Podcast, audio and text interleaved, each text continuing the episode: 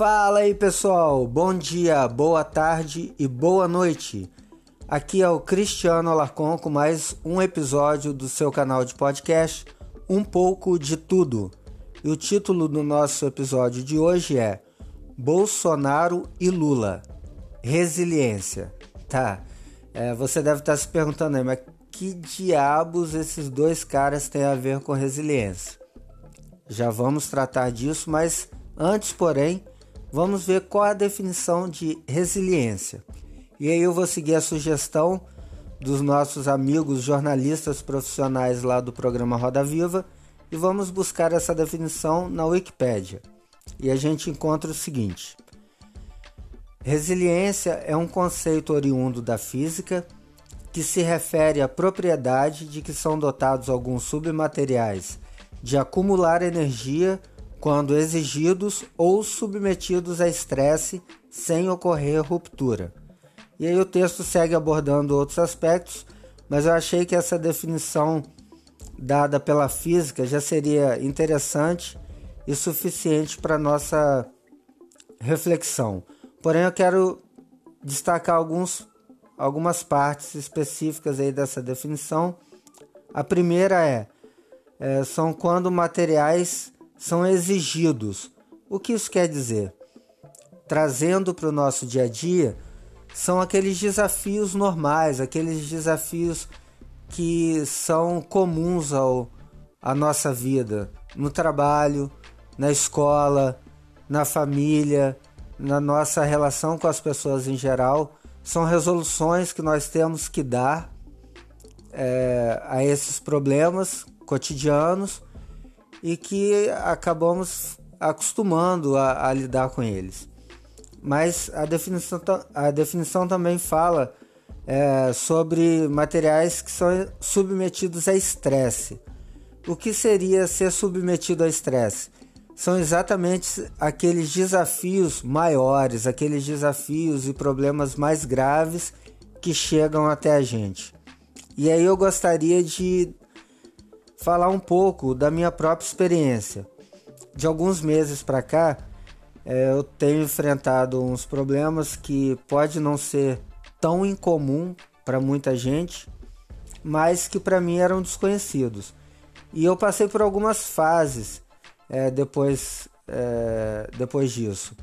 Pode não ser as mesmas fases que todo mundo passa, mas são as que eu passei, né? A primeira é a surpresa, é aquela pergunta: será que é comigo mesmo?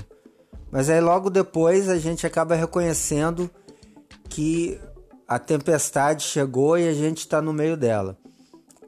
A primeira reação talvez seja de pânico. Né? A terceira fase para mim foi o pânico, o desespero, por não saber lidar, por achar que aquilo é um problema muito grande que eu não vou conseguir superar. E aí eu passei para a quarta fase, que é me sentir como se tivesse um vazio, sem saber o que fazer. E aí vem aqueles pensamentos negativos, é aquela depressão e você pensa até em se entregar. E logo em seguida, você pode pensar também em algumas soluções radicais e drásticas que no final só vão acabar acrescentando mais problemas à nossa vida.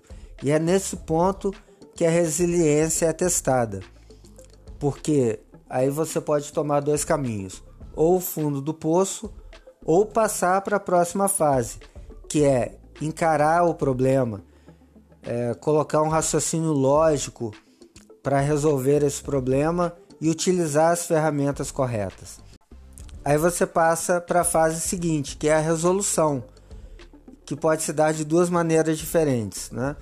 Ou você encontrou a solução para a questão, para aquele desafio, ou então porque simplesmente ele deixou de existir. Como diz uma frase aí que eu acho até que tem bastante sentido, que é nada de bom ou de ruim é eterno nessa vida. E aí a última fase que é os frutos, a fase onde você colhe os frutos depois de sair da tempestade, onde você vai se sentir mais forte, vai ter tirado lições positivas, vai estar mais sábio e vai estar mais preparado para caso esse problema se repita ou algum outro, você saber como lidar, qual postura tomar. E é aí que eu posso voltar e fazer um paralelo entre a resiliência e esses dois personagens do título. Bem, sem entrar em outros méritos, mesmo que você goste ou não deles, não dá para negar que todos os dois nos ensinam sobre resiliência todos os dias. Um lutando contra todo tipo de resistência e, ironicamente, sem as armas costumeiras à disposição dos políticos poderosos, tem tocado a sua campanha com um grande sucesso, que é o Jair Bolsonaro.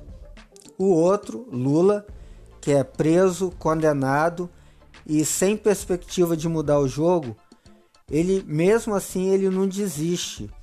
E talvez as suas táticas possam até ser consideradas afrontosas e imorais, mas ao contrário do, do que muitos dos seus antagonistas podem dizer, ele segue a sua tentativa em tentar se salvar e, bem ou mal, sem descumprir as leis, ainda que ele ande muito próximo à linha da ilegalidade. Então, como eu já ouvi inúmeras vezes, todos têm algo a ensinar, ou então de tudo pode-se tirar algo positivo. Para o bem e para o mal, goste ou não deles, não dá para dizer que a resiliência não seja uma qualidade do Bolsonaro e do Lula. É isso aí, pessoal. Esse foi mais um episódio do nosso canal. Agradeço a todos que têm acompanhado até aqui. Lembrando que o nosso canal já está disponível no Spotify, no Google Podcasts e também no TuneIn, que é um aplicativo usado, muito usado aí para ouvir rádios online. Ou caso você não queira usar nenhum desses três, pode usar um agregador de podcast da sua preferência. Mais uma vez agradeço a todos que ouviram mais esse episódio e vejo vocês amanhã.